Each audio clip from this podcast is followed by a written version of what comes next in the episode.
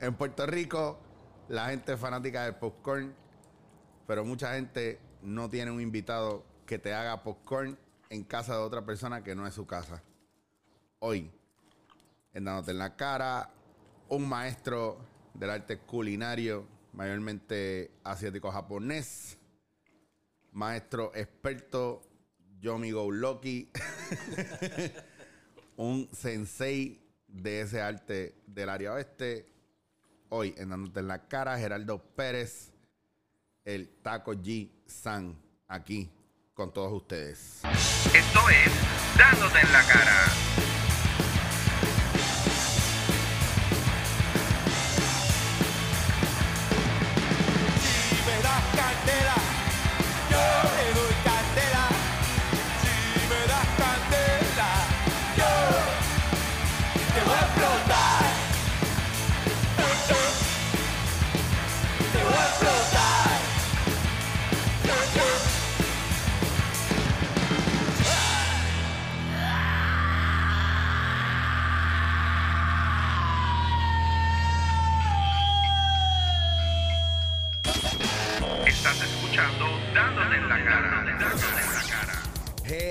Geraldo.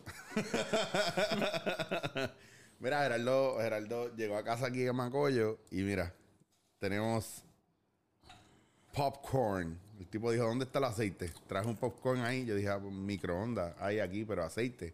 Así que Esta es la manera correcta de hacerlo. está bien duro.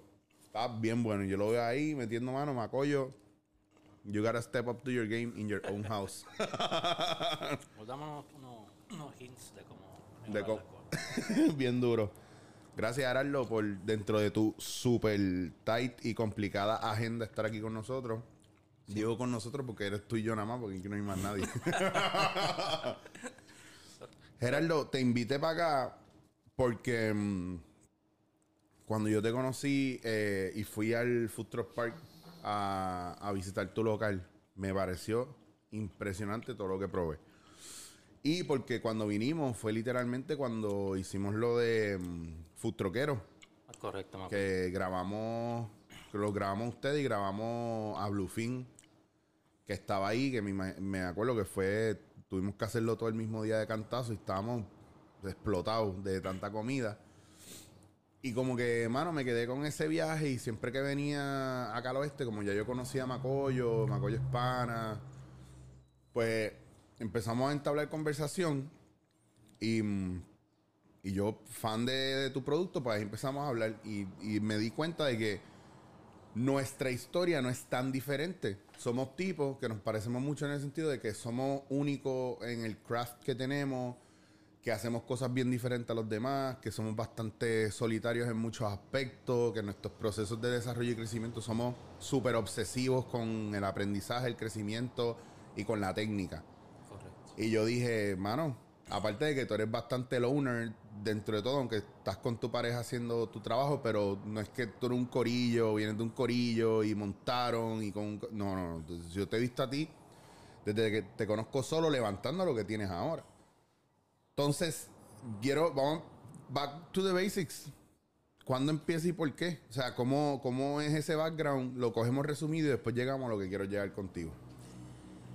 Pues todo empieza cuando este estaba en, en Nueva York, pues ya pues haciéndome como, como profesional.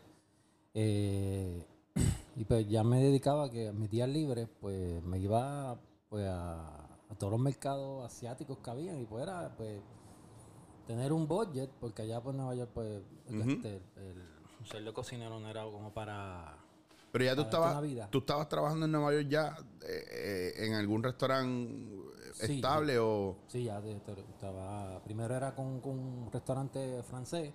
Este, y después ahí fue que me trasladé a uno porque mayormente era influencia asiática. Pero tú habías estudiado cocina o fue que llegaste a Nueva York y le metiste a la cocina directo? Porque yo tengo panas, yo tengo panas que en su vida habían tocado la cocina.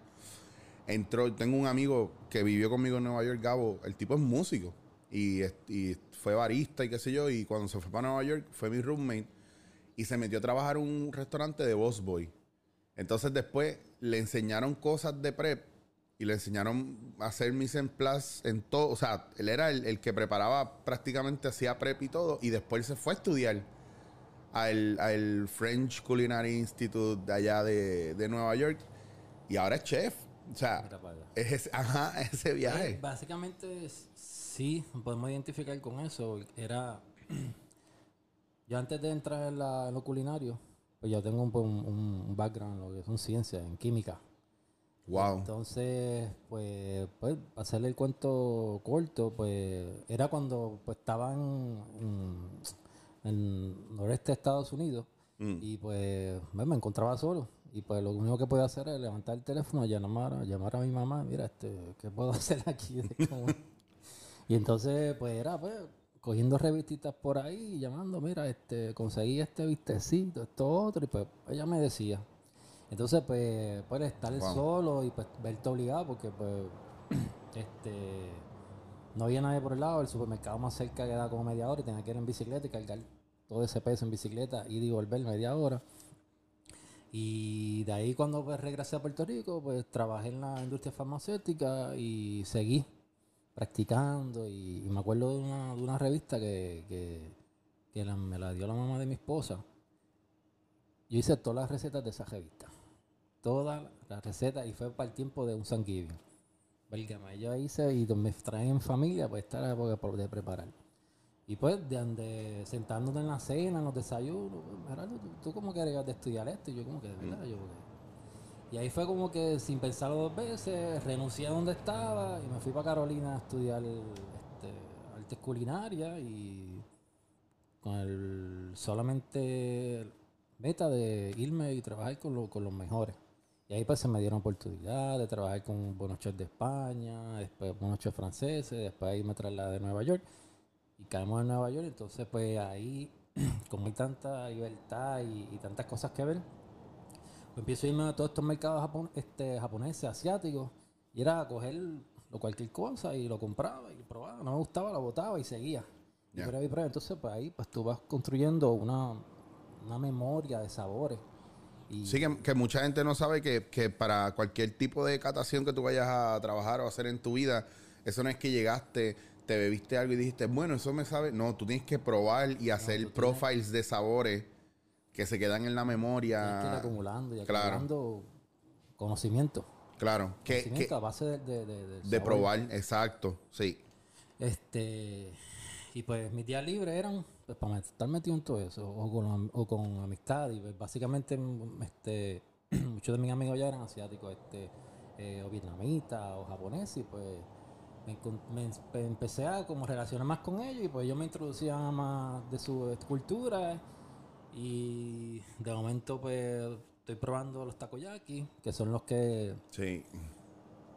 que me marcaron para el resto. Y yo dije, coño, yo puedo hacer algo sin menospreciar el producto de ellos, pero algo con más sabor de, para, para el puertorriqueño. Sí, más, más savory. Y entonces se me quedó en la mente y pues ya dije, mira, este, Nueva York es como que un poco muy caro para eso, pues me voy para mi tierra y voy a trabajar en esto, este, arriesgándolo todo. Y hasta el sol de hoy, pues resultó. So de, literalmente de Nueva York, tú caíste acá en Aguadilla. Tuve un año este, desarrollando el concepto, completamente. Wow. hasta que pues buscando los espacios pues no se da no sé a dónde queríamos inicialmente que era básicamente donde estamos ahora no se había dado pero se dio pues frente frente a un residencial Ok. a un residencial se dio y pues yo dije bueno yo voy por ahí yo voy a exhibir esto este esto es lo que yo voy a hacer y pues, pues poquito a poco alguien estaba haciendo algo diferente alguien estaba haciendo algo diferente y pues empezó a llegar poquita gente porque gente pues no le gustaba el lugar donde estaba Sí. pero, pero yo lo había adaptado a, al, al- a la mayor confianza que, yo- que, que me sentía este, de brindarle para los clientes, que se sintieran, pues, a pesar de que los alrededores no eran los mejores, Lo- pero ese espacio en ese momento era único. Y seis meses después pues, me vinieron a buscar, yo te tengo el spot, spot allí. Fue, y de ahí entonces pues todo fue pues, poco a poco, generando ideas y Que, que es bien heavy porque la gente, la gente no llega a lo mejor cuando uno ya está en un pic o en un momento clave. Y yo creo que no, como que nunca miramos para atrás a ver el diablo, cómo empezó esta gente. Que yo me acuerdo haber llegado a un momento donde, donde sí, tú estabas en, un- en, un- en una situación donde estabas en ese, en ese outbreak de esto es lo que yo soy y yo no lo, no lo voy a cambiar, no lo tengo que cambiar. Exactamente. Este, y a veces uno se va, a mí me pasa, y me ha pasado porque lo que yo hago, no todo el mundo lo hace, y a mí el que me diga que todo el mundo hace lo que yo hago aquí, no sabe lo que yo hago. Entonces, yo no hago impro como todo el mundo, yo no tengo la preparación de todo el mundo.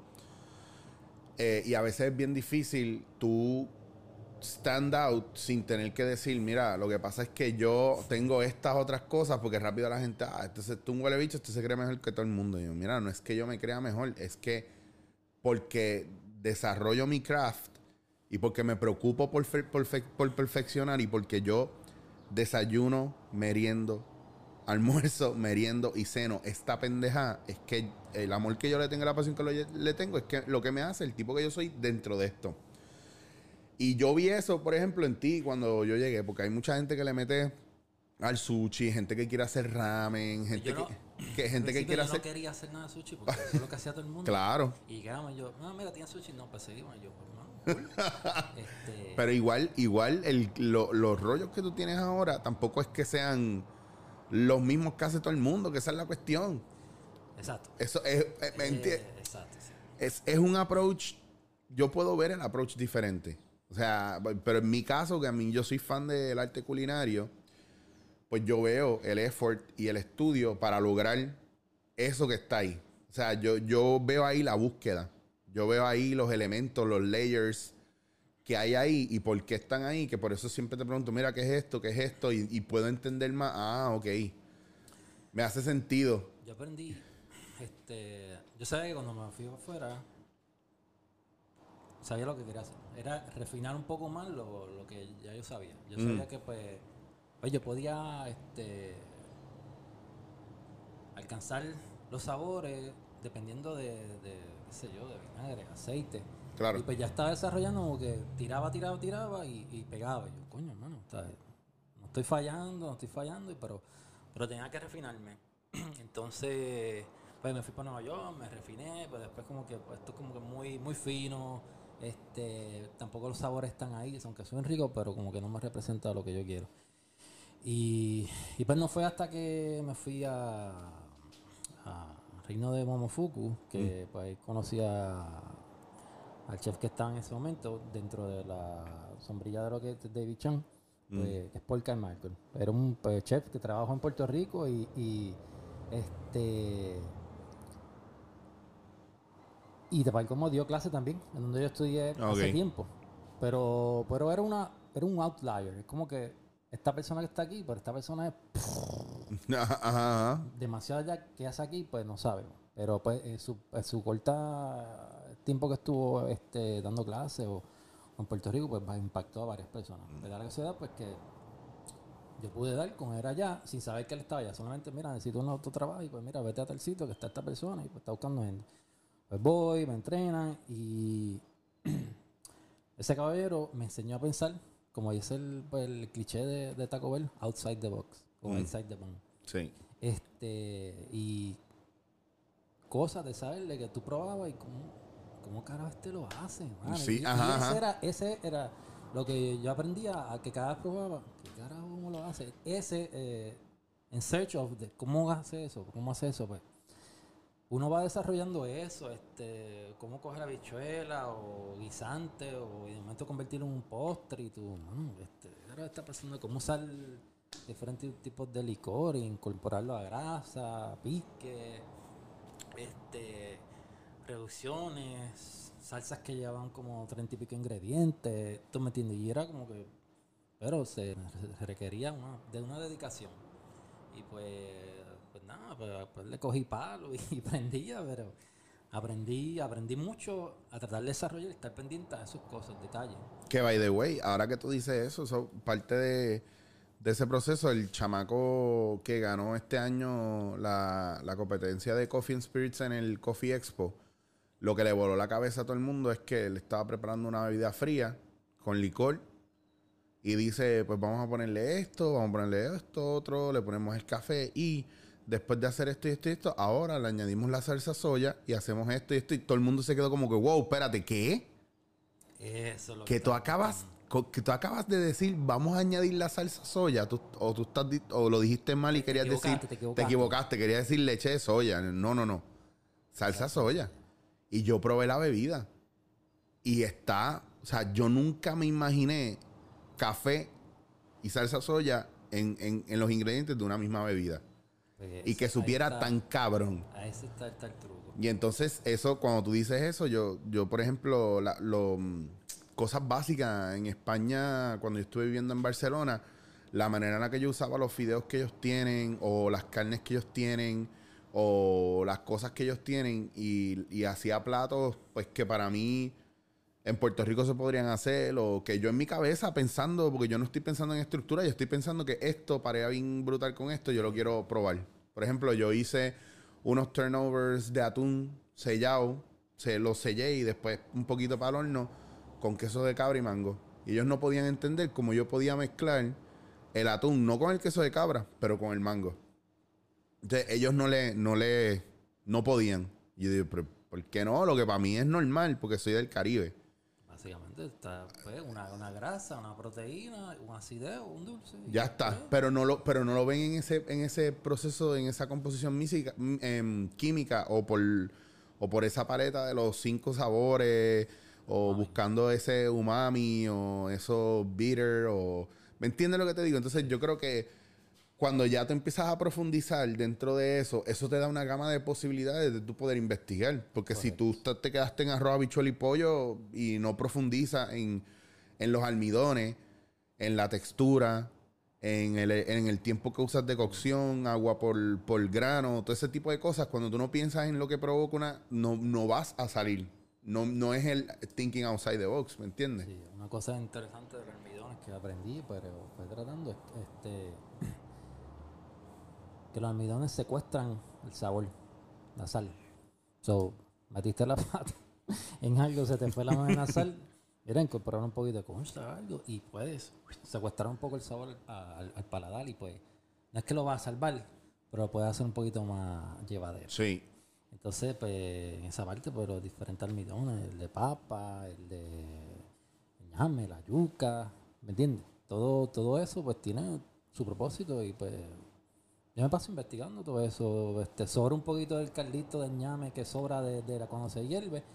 Lo pruebo, lo empiezo a mezclar con esto, le añado un poco de azúcar, a ver cómo se llama postre. Sí. Este, y esa es la parte de, de- Y pues, siempre digo, siempre guardo las cosas Este, pensando que lo voy a hacer después. Entonces, si tú vas a ver la nevera, yo como que, coño, que mucha mierda. Yo me aquí". río, yo me río porque si tú le preguntas a mi pareja, te- tú vas a ver la, la nevera, mitad de la nevera son potes Con pendejas. con pende sí, te lo juro, porque yo, por ejemplo, que si yo hice eh, un caldo, yo hice un, un, un cal- un pollo y lo hice, qué sé yo, al, a la- al caldero y, y todo ese líquido que botó sobró un montón, yo licuo, eh, o sea, yo, yo cuelo eso y lo guardo y digo, acho, mañana voy a hacer un arroz jam- de esos de jasmine rice o un thai rice o lo que sea en ese caldo. Pues, eh, Por exactamente. ejemplo, ¿me entiendes? Entonces, como sé la densidad del caldo, sé si le tengo que poner más agua, menos agua, eh, si tengo que lavar el arroz antes para que no. O sea, ese tipo de cosas. Ya, ya tú estás un poco más adelantado. Porque Estoy un- mencionaste la, la densidad. So ya te diste cuenta de que algo cuando está un poco líquido o cuando ya está como que. Claro. Que se va pegando a la pared del, del sartén Exactamente. o de la olla. Tú ah, mira, a este punto pues tengo que dejarlo. Pues ya, ya tú desarrollaste un hoja de eso y sabes que pues, si le añades este, pues lo vas a pesar más. Pero a mí me. Pero, pero porque lo que te digo, porque a mí me gusta, entonces yo me obsesiono y voy a investigar sobre eso. Correcto.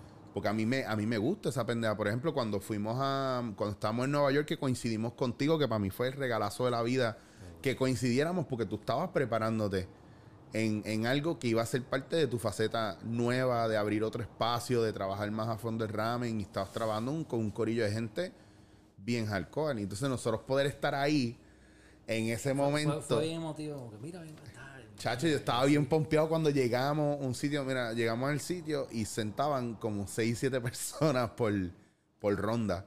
Y esperamos con cojones. Y la cocina es inmensa y esa gente estuvo yo, ahí. Y yo, y yo mirando, y yo preocupado, yo, coño, mano. Sí, pero nosotros estamos, nosotros estábamos cool, nosotros estamos... Sigue gente entrando y coño, te- Sí. no pero nosotros estamos, estábamos claros, nosotros nunca, nosotros hacemos mucho turismo, turismo culinario y nos pompea mucho. y Entonces poder estar en un sitio donde vemos a alguien que le tenemos mucho estima, mucho aprecio, que admiramos mucho, o sea, it's worth the wait. Nosotros nunca vamos apurados. Y es una cosa que yo aprendí con los años, es que si tú quieres comer bien, tú no vas a un restaurante apurado. Porque cuando vas a un restaurante ap- apurado, tú mismo estás propiciando que suceda lo peor. Sí, yo le digo el calma. Sí, es una energía Y también- nasty. Y también ese approach yo lo tomo a todo, lo, a todo lo que hago. Este, si te diviertes en lo que haces, pues esa diversión se le va a pasar a todos. ¿me Claro. entiendes? Esa felicidad, ese wow, mano, tú sabes. Para mí, tú solo pasas a lo que tú haces. O sea, si tú haces algo por hacerlo pasar, pues mira, te vas a hacer malo, te este, vas a recibir alguna crítica. Este, no siempre sale lo que tú deseas, pero entonces bien, puedes recibir una crítica constructiva, la cual te ayuda pues, a mejorarlo. Y Sí. es como que, wow, coño, que sí, este, no estuve el 80%, pero regresa con una crítica, ahí ya lo pude llevar a un 90%. Claro. Ahí a mí me gusta eh, cuando, por ejemplo, si, si nosotros llegamos a tu espacio, que me ha pasado, yo he llegado con otra gente, entonces es este viaje de irse en plan eh, eh, omakase, mira, hazme, somos, somos ocho, tira, tira ahí lo que tú, yo no, ya yo sé la que hay. Y yo sé, y yo sé que yo voy a esperar y todo lo que tú vayas sacando va a ser un viaje para nosotros, porque eso, Y ese, es también por, por el espacio que tengo. Es un espacio, pues, es un menú demasiado grande para el espacio, pero hay gente de mi empleado que son, son buenísimos y pues están, tienen el mismo mindset y pues, pues, vamos. Empujamos, y empujamos, empujamos, empujamos, empujamos para tratar de... Pues, a, a mí me sorprende mucho que tú tengas ese mega menú ahí, que la gente que no, que no ha ido a Taco G y no sabe, y, y al sol de hoy lamento no haber dicho de primera instancia que estoy en Aguadilla Food Truck Park, que es Taco G, yo hablando como si todo el mundo realmente supiera, este, porque nos metimos en esa es la sorpresa. ¿no? Mira, vale la pena ir al Food Truck Park. Aparte de que hay otros food trucks ahí que son bien buenos y usted puede probar de varias cosas y ahí su café de mitad. Ese propósito de llevar por la familia, pues no todo el mundo le va a gustar lo que nosotros lo No, que no, no, no, está claro. Es que, que es ojo, que es difícil porque tú tienes una variedad bien heavy de cosas. O sea, tú tienes, todavía tú tienes pho, todavía tú tienes, tú tienes Todavía este ra- el ramen ahí. el ramen ahí, tú tienes sushi, tú tienes El eh, arroz, los arroces, teriyaki, sí. la, la, la, la torta, el yakisoba, los spicy noodles, los especiales, los pescados frescos. Pues, y siempre estás tirando algo nuevo porque cuando haces un viaje o cuando aprendes o cuando encuentras algo empiezas a tirar yo me enfiebro, empiezo algo nuevo. Cuando llego allí, miro el espacio que tengo y coño, no tengo espacio. ya te jodido. No tengo ya, ya espacio lo, para ya lo hacer esto. publiqué. Sí. Ahora como que fuck, qué carajo? Este, y, pero nada, al final, bueno, hacemos magia y se, se logra y la gente contenta. Es bien difícil, yo me imagino en Puerto Rico, no me imagino, no, es bien difícil en Puerto Rico tirarse un farm to table, pero tú has llegado a buenos agreements con algunos, algunos, eh, eh, eh, no Sí, sé, sí, de l- agricultores, lugares que agricultores y gente que tienen sí, ya, ya ¿Cuán, cuán difícil realmente es conseguir eso aquí, especialmente en la área de Aguadilla, que tú estás cerca del mar y que la, ma- la- yo me imagino que gran parte de, de lo que tú preparas es, es marino, es peces, Al crustáceos. principio fue difícil porque pues tú tienes que tener torta para eso. Claro. Eso, eso no es... Eso no es solamente te ahí. mira, pues que pues, tengo aquí un, un atún es- de 60 libras y yo, pues Mm. mano, yo lo que necesito son como unas 8 libritas. Ah, pues lo lamento, papá. Pues mira, tengo este dorado, pues mano, yo con, con 8 libritas pues paso la semana. No, pues que comprar. Entonces, pues al principio, este... pues, no se tenía no se tenía dinero y pues cuando iba a la pescadería, pues si abría un pedacito, pues lo, lo cogía. Mm. Pues, pues poco a poco me fue llegando gente, me, tra- me traían este, mira, me pesqué esto y pues, pues, yo hablé con mi esposa, mira, tenemos que hacer un sacrificio, algo, porque es que si no, no, o sea, el, el producto eh, no, no va a llegar. Y pues, primero empecé sembrando cositas yo, en la- el patio de la casa y pues un montón de hierbas que a través de, de- de la cuenta, si van desde que empezamos, pues se, se ve este ese espacio de las hierbas Sí. raras que, que sembraba y, y la, y lo que traía al menú. Pues para ese tiempo pues mi menú era bien reducido y pues, pues podía darme, este, tener ese tiempo para hacer esas cosas. Y pues poco a poco pues empezó a llegar pues, los pulpos. Yo entonces, yo- el, el pulpo es lo, ma- lo mayor que nosotros nos espe- especializamos. Y pues yo le dije pues, a mi esposa, mira, no podemos este, escatimar en eso. Y, pues, empezaron a llegar y pues empezamos a sacrificarnos. Y pues iban 100, 200 pesos en pulpo. Pero entonces poco a poco, pues, pero yo mismo, pues lo, la pasión y el cuidado que le tenía, pues hacía que me durara. Claro. Y estaba todo el tiempo encima, encima, encima. Y pues ahí empezó pues, el, el profi. Y yo poder empezar a, a comprar entonces este pues, tiburón, eh, peto. Dime, por favor, que has podido comprar el, el atún de 60 libras. No, ya, ya tuve un 60, 70, 80 Wow. compramos ya, gracias Es- a Dios. eso está estamos- heavy. Es como el que empieza con un saco de 5 libras de café y ya está comprando a la semana 80 libras de café, 100 libras de café al mes. Tú sabes que yo sé de gente que vende así de bestia.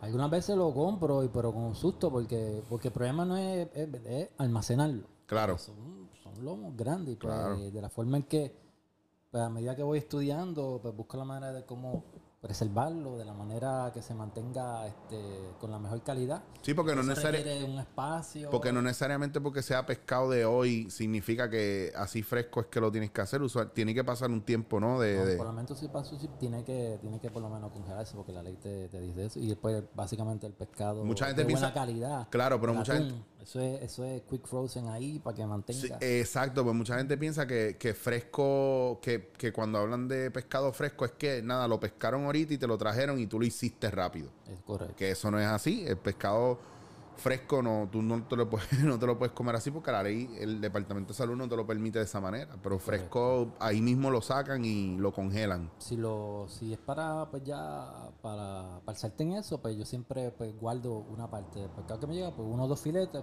que se mantienen pues bien refrigerados en la parte de abajo del freezer pues lo voy todo el tiempo como que sacando Sí. y entrando para mantenerlo eh, o con hielo pero ya todo lo que tengo que hacer con sushi pues ya pues lo pues lo Pero que mucha gente no se espera. lo- no entienden, no entienden que es así, que, que ahí hay una cuestión técnica dentro de todo eso y se creen que, ah, yo no sé por qué esta gente no tiene esto, ah, que nunca tienen esto otro, ah, que no tienen aquello, ah, que por qué él trae esto. Y mucha gente, todo el mundo como que es experto sin saber una, un Sí, carajo lo ahora que hay muchos expertos sin saber. Eh, tu pareja, tu esposa, toca parte importante, porque Sí. ella, ella siempre está ahí. Yo estaba hablando con ella los otros días y se lo dije, le dije, yo, a- tú no, yo sé que tú no te sientas con nosotros a hablar, porque se sienta Geraldo y porque estamos para arriba y para abajo y le damos la vuelta y lo que tú quieras, pero yo sé, yo doy fe de que esa mujer está ahí heavy contigo y te traigo el tema con todo respeto por el factor de lo importante que es uno solo puede llegar lejos, pero cuando tiene una persona que te apoya, ya son otros 20 pesos. Hay un, un reach brutal y yo, yo la he visto a ella frustrada y le veo la cara porque es fácil notar en la expresión cuando está cansada, cuando está frustrada, cuando está happy. pero está ahí militante y eso está heavy. Ahora veo que tienes más gente y estamos hablando de cómo es el proceso de confiar esa receta a otra gente. Eh, si tú no confías, tú no puedes andar con miedo de, ah, mira, este, me van a robar, me van a hacer esto. Tú no puedes andar con eso. O sea, eh, aprendí una vez que pues, estaba grabando en este sitio y pues, nada, de principiante, de, de, estudiante, pues yo apuntaba la receta eh, este, eh, de lo que se hacía. Pues un día de- decidieron pues, pues, despedirme y pues yo, pues, no, estaba bien, estaba cool. Yo pensé que pues, estaba haciendo las cosas bien, pero nada. Pues cuando fui a buscar pues, mi libreta de, de recetas, pues habían arrancado todas las páginas. Así de celoso Wow. eran, así de celoso eran este eh, lugar donde me se hicieron eso. Y yo, pues yo aprendí como que, coño, Wow. dije, yo no voy a hacer así. O sea, yo, este, o sea, lo que tenga que enseñar, pues lo, lo, lo voy a enseñar y pues, como tú dices, eh, tú puedes hacer algo, pero bien difícil que otra persona lo haga recíprocamente. Yo, Lo haga exactamente. yo he aprendido con los años. Sí, porque es que hay una parte que es tuya bien personal que Es está que- ahí es que que lo no, la gente te- no sabe. Es como es algo que tú lo haces y pues tú tienes como que la, esa manera de buscarle las siete patas a las cosas y tú, ah, coño, pero, pero, pero pues, Yo creo que es bien difícil uno asumir la postura esa de, ah, si te copian es porque te admiran o... sí, yo, eso es como que lo que dicen, ah, te comes porque estás haciendo algo bien. Y yo, pues, yo, pues entonces, pues toda la vida he hecho todo bien, entonces, así bien conao. Pero yo pienso también que es bueno que te copien porque te obligan también a salir de tu zona de confort. sí, Cuando tú tienes algo que ya te copian, es porque estás repitiéndote. es correcto. Y a mí me gusta. Cuando yo veo que alguien copia algo que yo hago, yo lo dejo y lo, lo cambio. Ya yo no tengo miedo a, a perder o a dejar ir cosas que las creé yo y se gastan. ¿Me entiendes? Sí. Porque mucha gente no es capaz de dejar ir. Y, y me ha pasado y lo veo. Por eso en los medios de comunicación tú ves los mismos personajes. Tú ves la gente que no te da break o no te da espacio a cambiar tu manera de pensar, tu manera de ver las cosas. Ah, pero, pero es que tú hacías esto y me gustaba más que lo que estás haciendo ahora. Pues, pues quédate en esa época. Te lo digo porque yo hacía antes una cosa que se llama cogiendo pon. Y lo hice en un momento donde todavía la gente no estaba explotando lo de poner una cámara en un carro. Aquí todo el mundo decía que yo me estaba copiando, pero entonces los que se copiaban se copiaban de mí. No se copiaban de la fuente de la que yo supuestamente me copié. Y llegó un, pu- un punto donde se me hacía tan complicado hacerlo que lo solté y todo lo que vino de ahí en adelante fue gente poniendo cámaras en carro. Pues yo le perdí el amor realmente al, no al proyecto, sino a esa técnica. Y ent- y entonces cambié y no he vuelto y he querido volver y algo no me permite pasar por esa puerta porque hay cosas que ya dejamos atrás que es bien importante mirar para adelante y no aguantarse a esos recuerdos que son buenos pero te ayudan a desarrollarte y a crecer. Entonces, Me pasa muchísimo con los platos que hago. Mira, Claro. este plato, yo, mano, déjalo ahí porque yo los otros días pequé, te- buenísimos y eso, pero... yo los otros días pequé porque te pedí un pollo que tú hacías antes, pero Pero siempre, hacerle ese pollito es como que... pero es, es que es otra Claro. es que otra Debo cosa. traerlo, pero es que me complica un poco más la cosa. Sí, pero me tenía- de- la próxima me dices que no. Me dice, mira, lo más parecido a eso es este plato que tengo. Y yo voy a coger ese plato. Bueno, no, porque no puedo. el- el- el- hay algo que me dice, no, you have to do it. Está. a mí es que te digo, Hay mano. una hora que cuento con el corillo Sí. De sigue corriendo el, el- el turno, el, el- el palo, el servicio y da un ladito por ahí. Entonces pues, yo me meto y pues, pues personalmente pues cuando surgen ese tipo de, de challenge pues, pues tengo que Así, no. no. enseño también a, a los muchachos pues si vienen este tipo de personas pues podemos hacerle esto y esto y esto y Claro. pues, es algo un poco más upscale. Yo creo que es parte del proceso porque la cadena, yo, yo me fui a eh, J, el de Levan, cuando estábamos en Nueva York, de- el día después o dos días después que te vimos a ti, Mm. fuimos a Brooklyn. ¿Fue a Brooklyn o fue a Queens? Bueno, creo que fue a Queens. Eh, me envolví. A lo de Olmsted. No, Fuimos ese es Brooklyn, Brooklyn. en Brooklyn. Ah, pues fuimos a Olmsted y tú- Traté de entrar. ¿Y qué pasó? El lunes era, era como, como que no había que hacer reservación ni nada. ¿No pudiste? Estaba- primero ellos abrieron uno nuevo, se llama Mason, Mason Jacket. Sí. Que es, un, Que es al más- frente, cerca, sí, bien cerquita. Es un más estilo asiático, donde se sirven este, más estilo pinchito, cositas así. Sí. Con un, pues, un twist más francés. Pero ¿qué pasa? Este, pues, como el nuevo, pues el tren, olvídate, la fila. me y pues, pues, estando allí, no sé cómo caramba, me reconocieron. Ah, mira, tú tienes un negocio. Y yo, "Sí, pues mira, sí, no te preocupes. Mira, hay una cancelación, vamos a tratar de meterte aquí, no va a tener que cancelar. Pero pues me enviaron a, a la parte de aba- afuera de 11 de la barra. Ajá. Pues, pues podemos comer allí este, en lo que esperábamos. Pero pues nunca se pudo dar. Pero para la próxima vez que vaya, Ya. pues voy a tratar de. Mano, pero yo, se veía que lo que estaban haciendo. cabrón, yo tuve, yo tuve la mega leche. Porque cuando me lo dijo J, nosotros íbamos a ir a Blue Hill. Pero, Sunburst. pero te voy a ser bien honesto. No me gustó el, el menú que tenían en Blue Hill. Me sentí que es que yo no vine para eso. Ok, esa, esa, exacto. Me- exacto. Yo no- esto lo- Eh, mm, hubo un momento que yo dije, es, es que vi el menú y sentí, bueno, estamos en invierno ya, o sea, ya estamos Sí, eso fue raspando no- noviembre. noviembre. Exacto, ya estaba frío y yo decía, es como, no sé, mano, es como, qué sé yo, que yo venga a visitarte en un momento donde, donde tú no tienes tu prime de lo que tú necesitas. Y yo sentía que ese menú que ellos tenían era porque no tenían abasto de lo que era, lo que es la fortaleza de ellos. ¿Me entiendes? Entonces, cuando chequeo el menú de Olmsted, digo, coño, esto, esto suena bien porque J me lo había recomendado. Cabrón, nosotros conseguimos una reservación el día antes, o sea, domingo, 9 de la noche.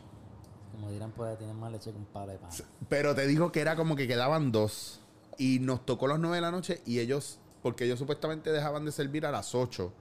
Y estiraron, creo que para cerrar ese día 10 o 11 de la noche. Y el último plato que iban a servir era, era para el menú de las 9.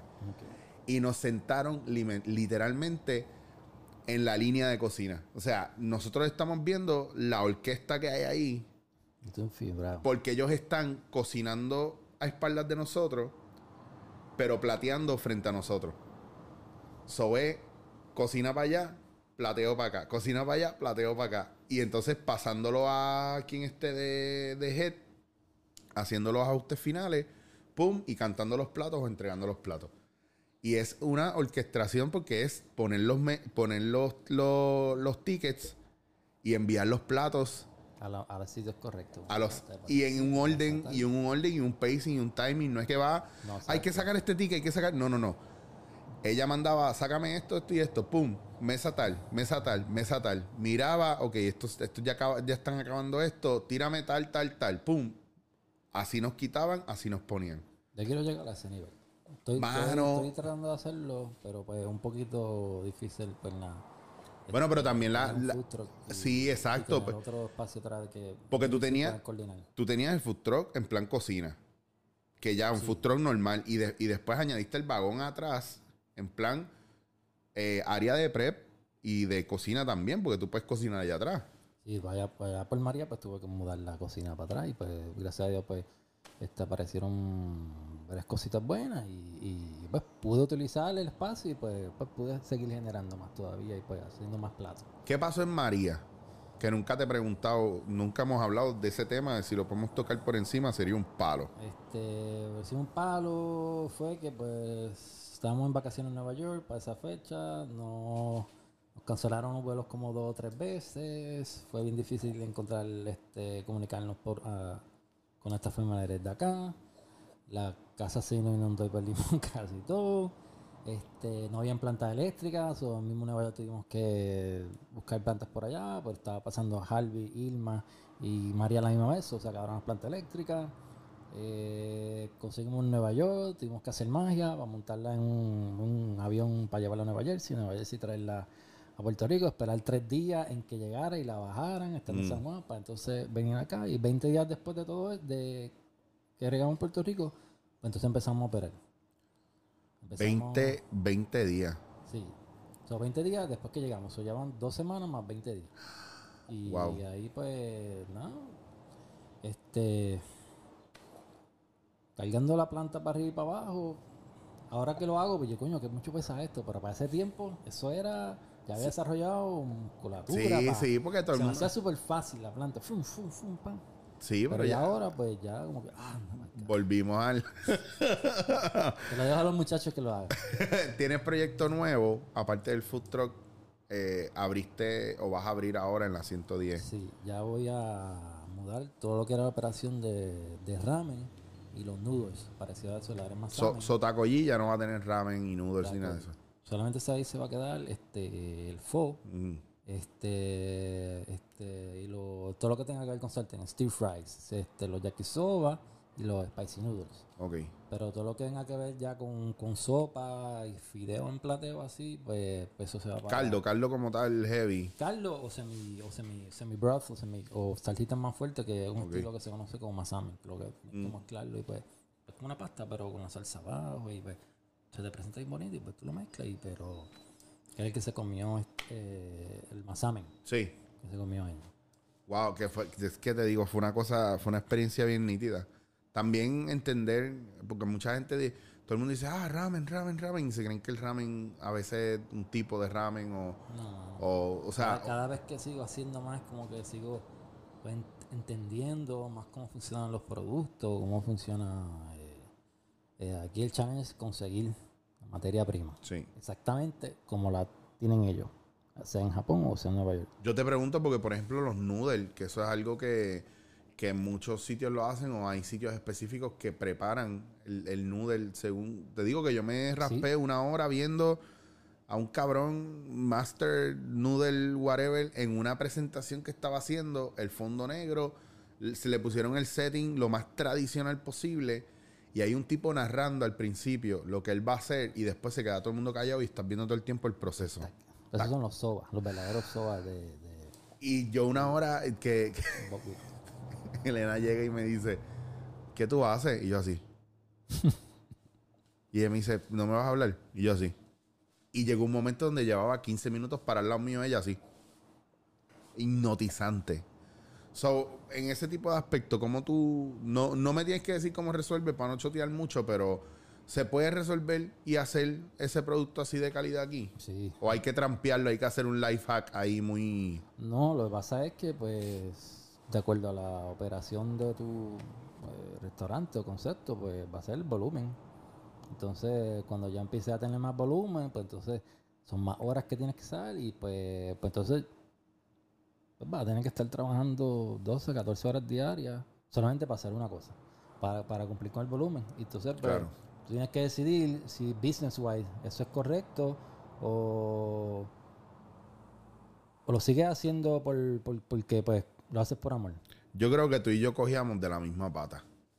No, nosotros nos ponemos retos y nos encanta eh, para nosotros mismos como que ah, yo, te- es- yo tengo esto que nadie tiene y yo lo puedo hacer y tú no lo puedes hacer. Yo creo que a ti te pasa como a mí en ese aspecto. Aprendemos cosas que técnicamente te permiten crecer y desarrollarte y aunque después las enseñemos, porque, porque somos generosos en ese aspecto, somos bien abiertos y generosos en ese aspecto, pero tú sabes que no todo el mundo hace X o Y cosas como tú lo haces, que tú sí. Porque hay un montón de gente que hace podcast, y hay un montón de gente que hace videos, y hay un montón de gente que tienen el capital.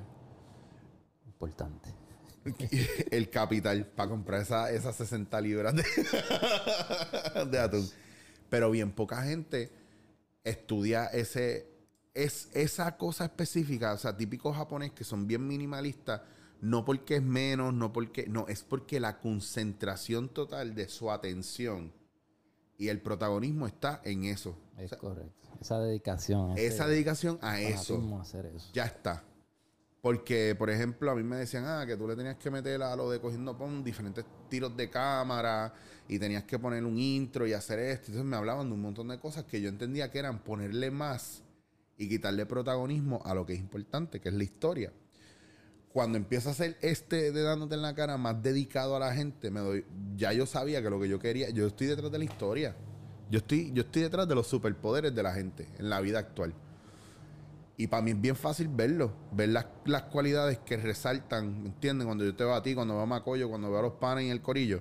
O sea, ver esas cosas y por eso, por eso yo me he hecho fan de lo que tú trabajas y lo que tú haces y por eso me pompeo porque también te veo. Y qué es lo que pasa con los maestros buenos, que nunca dejan de ser maestros. O sea, esa cuestión de... a- y te voy a explicar por qué no dejan de ser maestros. Esa cuestión del el estudiante supera al maestro en estos tipos de maestros no, no pasa porque, porque ustedes siguen aprendiendo. Ustedes siguen en un proceso de aprendizaje. Y entonces eso es lo que también te mantiene a ti en, en- en ese desarrollo, en ese crecimiento. Eso ya tienes eh, el taco allí y ahora vas a abrir, ahora que abras tu próximo negocio, también es lo que te estuviste preparando, lo que te vi en Nueva York, que estuviste trabajando y profundizando en el ramen para desarrollar esto. Eso, eso es parte de lo que yo le digo a la gente muchas veces, de que lo que nos gusta tenemos que aprender a amarlo y apasionarnos por eso para seguir descubriéndole cosas porque siempre tienen. Y eso es, yo creo que la parte más importante de todo este proceso. Bueno, yo creo que ya podemos ir resumiendo para no tener que... para no, tranquilo, tranquilo, para no tener que, mm, que seguir dándole vuelta al asunto y para terminar el popcorn. Porque Sí. hay que darle muerte antes que se ponga... so- déjame ver si todavía... Bueno, Todavía aguanta Voy a algo. tener que coger esta llamada. Un momento. No, tranquilo. Tranquilo, porque yo cierro ahora contigo. Así que, gente, no dejen de visitar Tacollí. Y Gerardo, gracias a un millón Siempre a ti. Siempre. por, por llegar aquí a Casa de Macoyo, porque si no, no te veo y no te entrevisto. Gracias, gracias. Así que gracias un millón, gente. Recuerden que me, disponible. Gracias, gracias. Vengan al Futuro Park en Aguadilla a Preventa Collí Y el, y el negocio nuevo, ¿cómo se llama el negocio nuevo? Senpai Puerto Rico. Senpai Puerto Rico. Búsquenlo eh, y estén pendientes a las redes sociales de Gerardo Tacollí. Después, si entran a Chicho Guasir en Instagram, vas a ver que yo me paso posteando de cuando vengo aquí. Así que nos vemos hasta la próxima. Esto es dándote en la cara. Si me buscan, por favor, que sea Chicho Guasir nada más en Instagram. Y la gente busque Tacollí, T-A-K-O, Taco GPR. Taco GPR. Importante. Gracias, Gerardo, nuevamente. Y hasta aquí, Gracias a ti, papá. dándote en la cara. Nos vemos hasta la próxima, Corillo. Dándote en la cara.